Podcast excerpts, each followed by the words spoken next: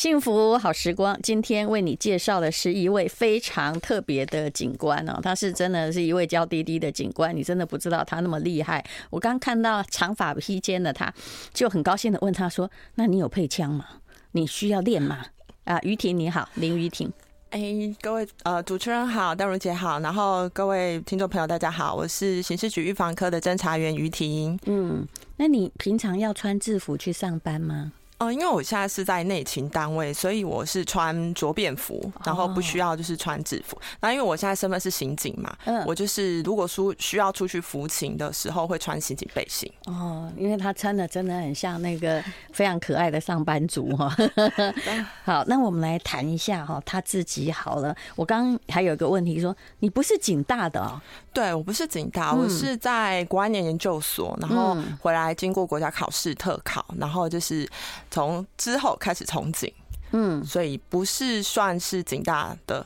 可是你很奇怪，你这个 对你的采访上说，爸妈担心外国安全问题，希望你返台工作。本来担任大学老师，却考取了警职，于是呢，哦，还为了移工问题进修越南语。可是当警察，一般而言，爸妈应该觉得更加有点危险吧？因为对啊，可是我觉得。嗯，可能他们是觉得说，可能在国外会觉得说，哎、欸，第一看不到。我觉得其实最大主因是，可能我爸怕说，哎、欸，我会不会就嫁在国外就不回来台湾？原来是这样，可这样也很好啊。这样吗？但是他们可能还是你是独生女？不是哎、欸，对，可是我很会撒奶撒娇。听到你的声音就知道，你一定是一个可爱的女儿哦。但这么娇滴滴的去当警察，也真的颠覆了我们的印象啦，哦。不过，你看，你说当时考警察是因为学生拿警察特考的英文题目请教，然后于是你就干脆一起去考，哎。对啊，因为那时候我本来有准备，就是要去就出国，因为我很喜欢学东西，所以我在当老师的时候，我寒暑假都会替自己安排，就是去国外上短期的课程。嗯，然后那一次是我都会帮学生解题嘛，那等可能等他们考完，我在解题的时候，我那时候已经不在国内，他就说，那不然老师你直接跟我们一起去考啊？然后我就说，哎，其实因为我蛮多学生在念大学的时候就开始在准备各种公职考试，对，而且警察非常多，然后我就。其实我也是觉得蛮好奇的，我就跟着去考。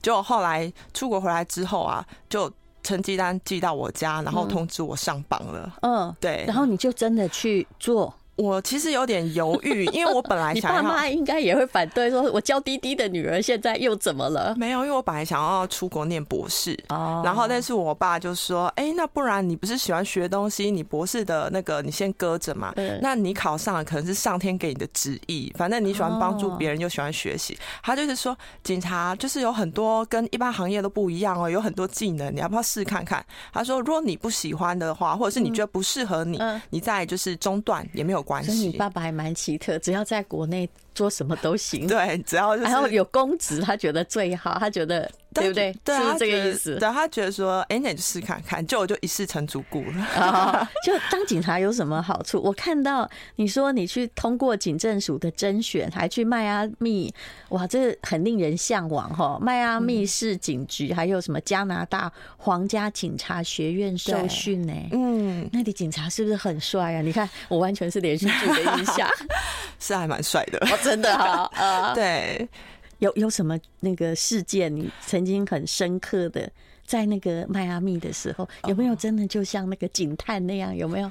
我觉得那边警察其实蛮强悍的，就是氛围，我觉得应该是在美国跟台湾的氛围本来就有点不同，在治安方面也不一样，因为我们这边不能说持有枪械嘛。那在美国，他们可能有一些规范是人民他可以合法的持有枪械的，在一定的范围之内。那他们那一边的。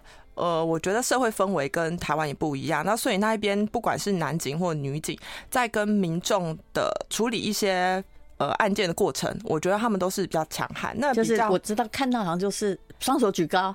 对，不对？然后趴在那个车上。对，然后我比较印象深刻是我有一次跟两位女警去服勤，嗯，然后他们就在处理一件就是游民扰民的事情。嗯，那那一个女警她非常强悍，她直接就是用柔道把对方拽在地上，然后就直接上铐，直接两个抓起来就直接往后侧呃往后座丢，哎，就直接塞进去。可是他们其实蛮瘦弱的哦。哎呦，所以真的训练有素，训练有素。在台湾，如果你这样对待人家，会被怎样？被客诉。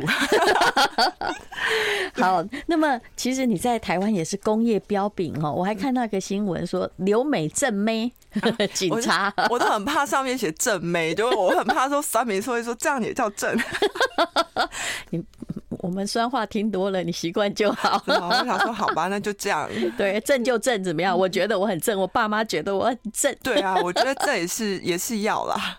那么你说曾经就是成功拦阻跨国诈骗哦，今天我们要本来要讲诈骗，对，这是怎么一回事？你可不可以跟我们讲一下？啊，其实那时候我还在高雄服务的时候，然后那时候我是在侦查队的专案，嗯，是外勤单位，然后那时候就是有民众，反正那案子不是在我手上啦，那但是。因为这个是比较特别的案子，所以我们队长就拨到我的身上，然后请我去侦办这个案子。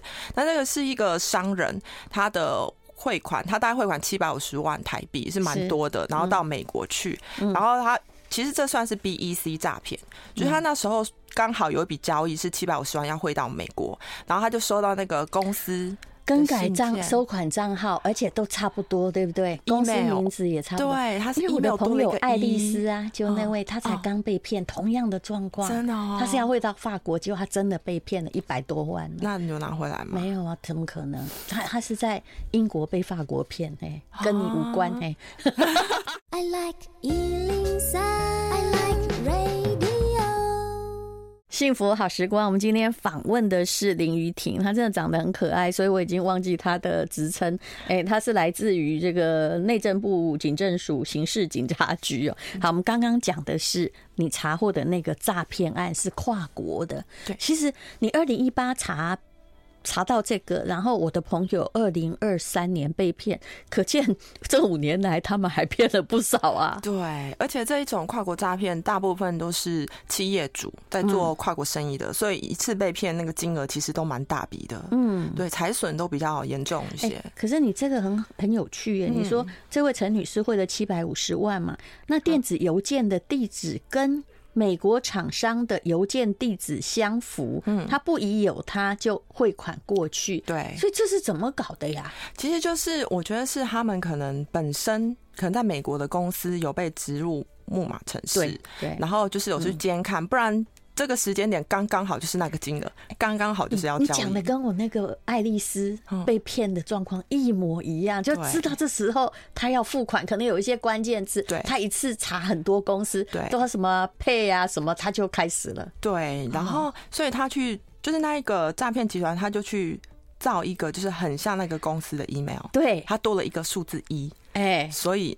台湾的这间公司想说，哎、欸，都一样，然后也没有仔细看，嗯，然后所以就把七百五十万汇到他指定的那一个账户，嗯，然后等到很多天之后，就是大概四五天，然后对方公司说我一直没有收到你的汇款，他们想说怎么可能？去查了之后才发现被骗了，汇错了，然后那个公司并没有告诉他们说要更改汇款的账号。哎呦，对，嗯，所以后来你怎么把它成功拦截？这个真的已经把它让它物七百五十万物归原主哎。对，因为后来其实因为我之前是有在国外生活过，然后有参加一些警政署的受训课程嘛，那我自己其实对一些金流的一些细节是蛮有。平常就有在研究这一些，嗯，所以我其实是去查他这一笔款项的流向是在哪，因为我们都知道说，就是你会跨国的时候，你都会有中转行，所以你可能不是会直接从台湾就直接到美国，你中间会经过一些就是中转行，那我就去找这个金流的动向到哪里，然后。直接去跟这个银行还有当地的执法机关合作，然后同步我也有跟那个美国联邦调查局知会这件事情。嗯，所以那时候我就是上班在查案子，然后下班因为时差十二小时，然后我就是还要调时差，然后起床打电话，所以是早上跟晚上其实都没什么休息。对，嗯，所以就查回来了，可是他已经会出去四天嘞。对啊，所以就是蛮紧急的，因为他刚好我我有抓到，就是他。刚好是在要汇到目的地的前一前一站，刚好钱在哪里。其实钱已经被汇走了，汇走了，但是他还在噔噔噔噔，还在跳那个好像跳格子这样子。对对对，哦，所以后来就是因为这样子的合作模式，然后后来一笔款项就是有顺利的返还，这样真是了不起。所以现在真的很需要，就是说你要了解高科技，嗯，还有语言要好，你才能够办这些案子。那么台湾现在的诈骗手法，我也不知道进化到什么。但是我发现呢，一个手法大概要骗个五六年没有什么问题。然后如果哎再怎样的话哈，再换一个手法。嗯，因为其实我的很多诈骗案的知识是看那个剧情来的，比如说韩剧那个什么计程车司机啊，对不对啊？他的第二季里面一开始就是跨国诈骗案，然后虐待这些就是被当人质的人，然后他们都吸收各。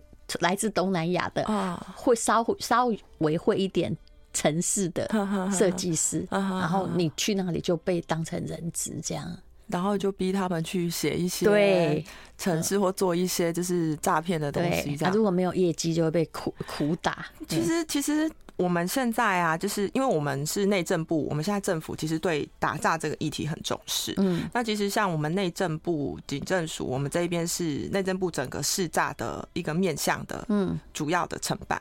那我们现在其实，在宣导方面啊，一直在推陈出新。像我们现在其实有跟一些就是影视公司合作，然后有把就是一些诈骗的实物案例融入八点档的剧情。哦，对，然后让民众一些就是民众他可能在喜欢看一些频道一些。八点档连续剧的时候就知道哦，这是诈骗案件。那万一我遇到，我要怎么做？我好像也有收到你们这个。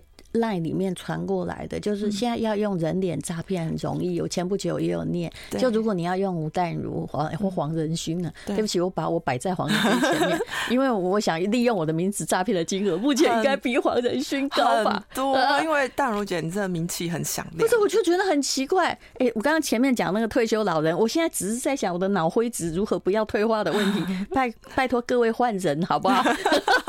那个他们就是只要把那个点有没有？在跟在演那个哎那些蓝色的人叫阿凡达一样，对，就是用电子的点把你那个鼻子什么什么贴住，马上。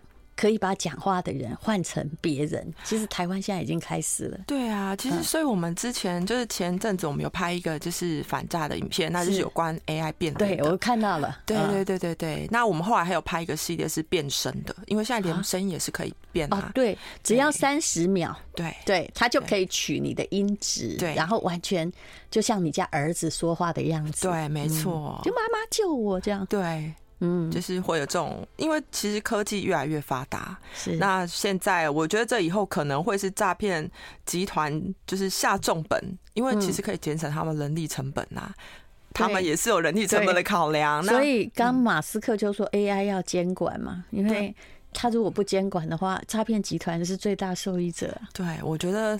是需要监管的，没错啦，就是因为他这样，其实他没有花多少时间，一旦他这个模型组成了，其实他行使诈骗非常容易，而且民众非常容易的做错误的判断的。不过你说监管也都只管到合法的啊，非法的本来就不受监管，这是一个逻辑的问题。要抓。那么到底还有什么样的诈骗？当然，我们这些专业人士形象诈财，你这里列的是吴淡如、夏运芬、黄仁勋、Me Too，对不对？对啊。说真的，我有时候哈就觉得。说，你知道他们就用我的名字说加入 Line，我是自己真的也有一个群主 Line 的，但是那个当然都是你一定会有很可靠，比如说现在我我的 Podcast 后面的那个 Line，你就不太可能是诈骗集团渗透进来的，对对不对？对。可是脸书的就是他随时可以成立一千个你的账户啊，很快，嗯，而且他可能还会在你官方的网站上面留连结。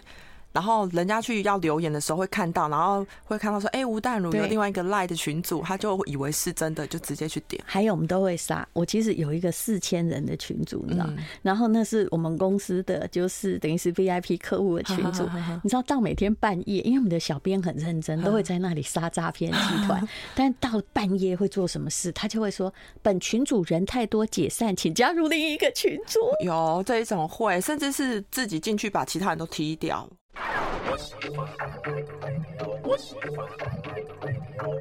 对这个社群的平台哈，就是你如果嗯，我其实应该是还算极少数可以把脸书要回来的那个人。很少啊，我看我就听很多人说还卡在那边，卡没办法。对，但是当然呢、啊，就是刚刚我们说过了，你就必须透过，就是台湾不太一样啊，美国人本身有利的朋友，嗯，哎，他有人脉，可是这样不对呀，是不是？是没错。然后每次诈骗集团。我杀不掉，但是我曾经杀掉三千个跟我有关的。那为什么你知道？也是透过下广告的厂商。对不起，我不能告诉各位他的姓名。他自己下去就是用，因为他是下广告很大的厂商，他就下去就在那个大家都没有回应之前呢，都他就帮我杀了三千个吴淡如法帽。但是不好意思，下三千个，隔天又出现一千个。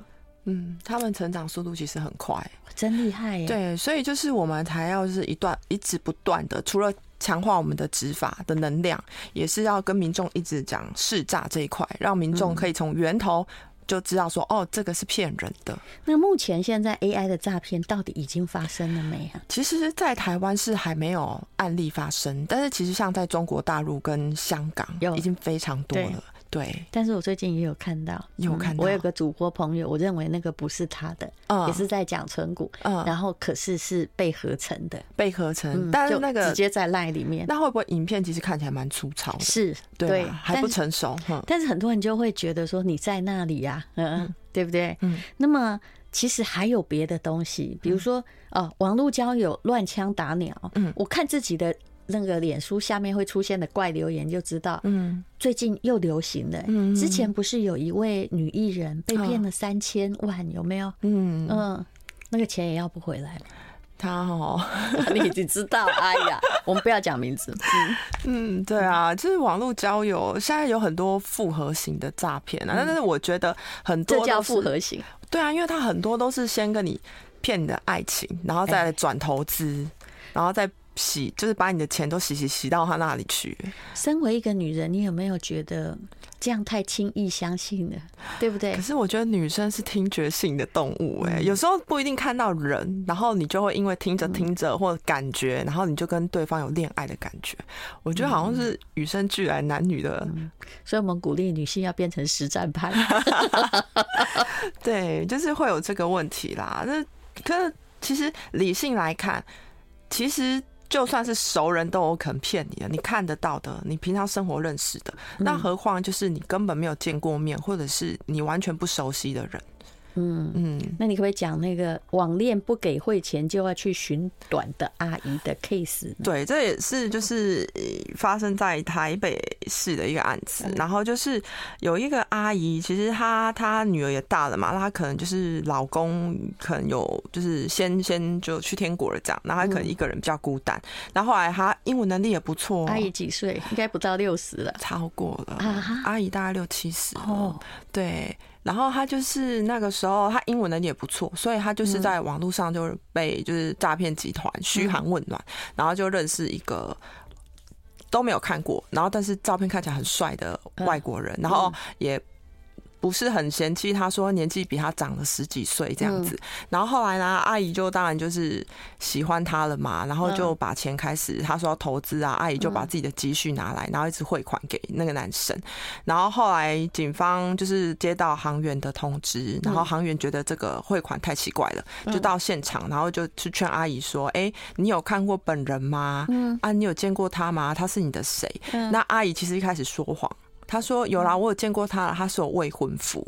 嗯、那其实后来并没有，然后后来女儿也来了，然后女儿就说：“你都还没看到人，你就要跟人家跑了？你都跟你讲几次了？”他为什么要骗？就是不想让晚辈知道吧？对。然后后来那个阿姨说：“拜托，让我再去会一次就好，一次就好。如果你们再不让我会，我就去自杀给你看。”那个男的是为什么需要钱？总会有个理由。他就说他要投资啊，然后等他这一笔赚完，他就要回来跟阿姨结婚，哦、都是这样的手法吧。嗯，但是你有时候觉得说好像被骗很荒谬，但是身在其中的人就很难走出来。对，而且他们还会觉得说警方啊，就是阻挠我爱情的。对对。那阿姨行了没？通常比较倒霉是航员呢，航 员还会被骂。航员跟警察都一样，真的。对，航员以前就是会因为客被客诉，但现在就是因为就是要我们要鼓励航员去在前端去拦阻嘛。那现在其实他们有个措施，就是关于这方面的客诉的不会列入他们的评比了，就是让他们安心的可以说，哎，看到可疑的。然后就是去拦阻。然后现在银行其实也有建立一个模式，是那个鹰眼联盟，嗯，就是把其他十三家银行拉起来，用 AI 先去辨识一些、分析一些诈骗案类。那这样其实，在分析的数据量啊，还有时间成本跟人力管控上，还有拦阻的金额都比以前多非常的多。嗯嗯，好，所以阿姨现在，但是。他突然发现那个梦被戳破之后，我相信人生也会陷入低潮了。对，我觉得其实就很落寞啦。嗯，那马来西亚案又是什么样的 case 呢？马来西亚也是跟他很像，就是网络爱情诈骗变成投资诈骗。嗯，就是也是一个女生，她就是原本她是她其实并没有什么积蓄，然后她可能就是在教会有一些。就是兄弟姐妹啊，然后那时候他网络上认识一个男生，然后他不敢跟教会说是网络上认识的，然后于是那个男生他就也是把他当未婚夫，然后也是说，哎，我那个投资石油，然后还差多少钱，刚好资金卡住，那你可不可以，亲爱的，你可不可以帮我一把？然后你汇个就是五六百万来，那我这一笔赚完之后，我公司就结束，我就立马来台湾，然后跟你结婚，我们就什么有幸福美满的家庭啊，就差不多一样啊，差不多一样。然后后来那个女生。真就信以为真，嗯，他就跟他的就是教会的朋友借钱。I like 103, I like radio. 幸福好时光，好，刚刚讲到了去教会还借钱，嗯，那大家应该觉得有异状，这个人生活简朴，为什么要跟我借钱呢？对，可是就是这个女生呢，她她这个女生呢，她就是跟大家讲的时候，她就是呃说，就是她的未婚夫啊，他们已经准备要结婚了。嗯、那讲的很煞有其事。嗯、那后来她教会朋友也不知道说，哎、欸，原来她未婚夫是没有见过面的网友，所以就是只要教会都是那种兄弟姐妹，我相信你，你相信我。嗯、然后于是就是其中一个就是把自己的土地拿去。抵押，然后另外一个是把自己的房子拿去抵押，然后把这些贷款的金钱呢给这个女生，然后拿去汇款给他所谓的未婚夫。那当然是他汇了五六百万之后啊，未婚夫得手之后啊，然后账号就消失，然后人就不见了。然后过了几天，他才觉得好像不对，都联络不上，然后发现说，哎，好像就开始慌张，然后跟朋友讲了之后，朋友就说你这个一定是被诈骗，就才来报案这样子。嗯，对。那现在还有一种就是哦，当然刚刚我们讲到这种爱情诈骗呢，嗯，我说我的一个这个。朋友 ICU 的医师陈志金，因为叶斌的生州哈，哎，中年人嘛，啊，嘻嘻嘎嘎，看起来就是一个好人，所以他就常常被拿来当爱情诈骗。那也是要颜值够啊。那你刚刚呃有趣的是哈，有人说陈其迈也被拿来诈骗，台湾人一定觉得说，哦，这个人跟我示好啊，他看起来很面熟啊，对啊，会被用表示长得不错啊。对，也也是颜值担当。那陈其迈知道这件事，他的应该应该知道，应该知道，对对对。好的，但是我也不要笑了，因为我被人家用的是另外一种方式，请各位真的要小心。嗯，那吴大勇怎么可能有空跟你加入赖群主，免费教你投资呢？我干不着研究。嗯，其实他们都会用一些名人啊、名气响亮的人，然后去取信一些就是民众。对，那这些人呢，我我其实一直觉得有一个观念比诈骗更值得宣导，就是所谓免费，一定有人付费。对，没错，就是被骗的人在付费学习啊。是，对。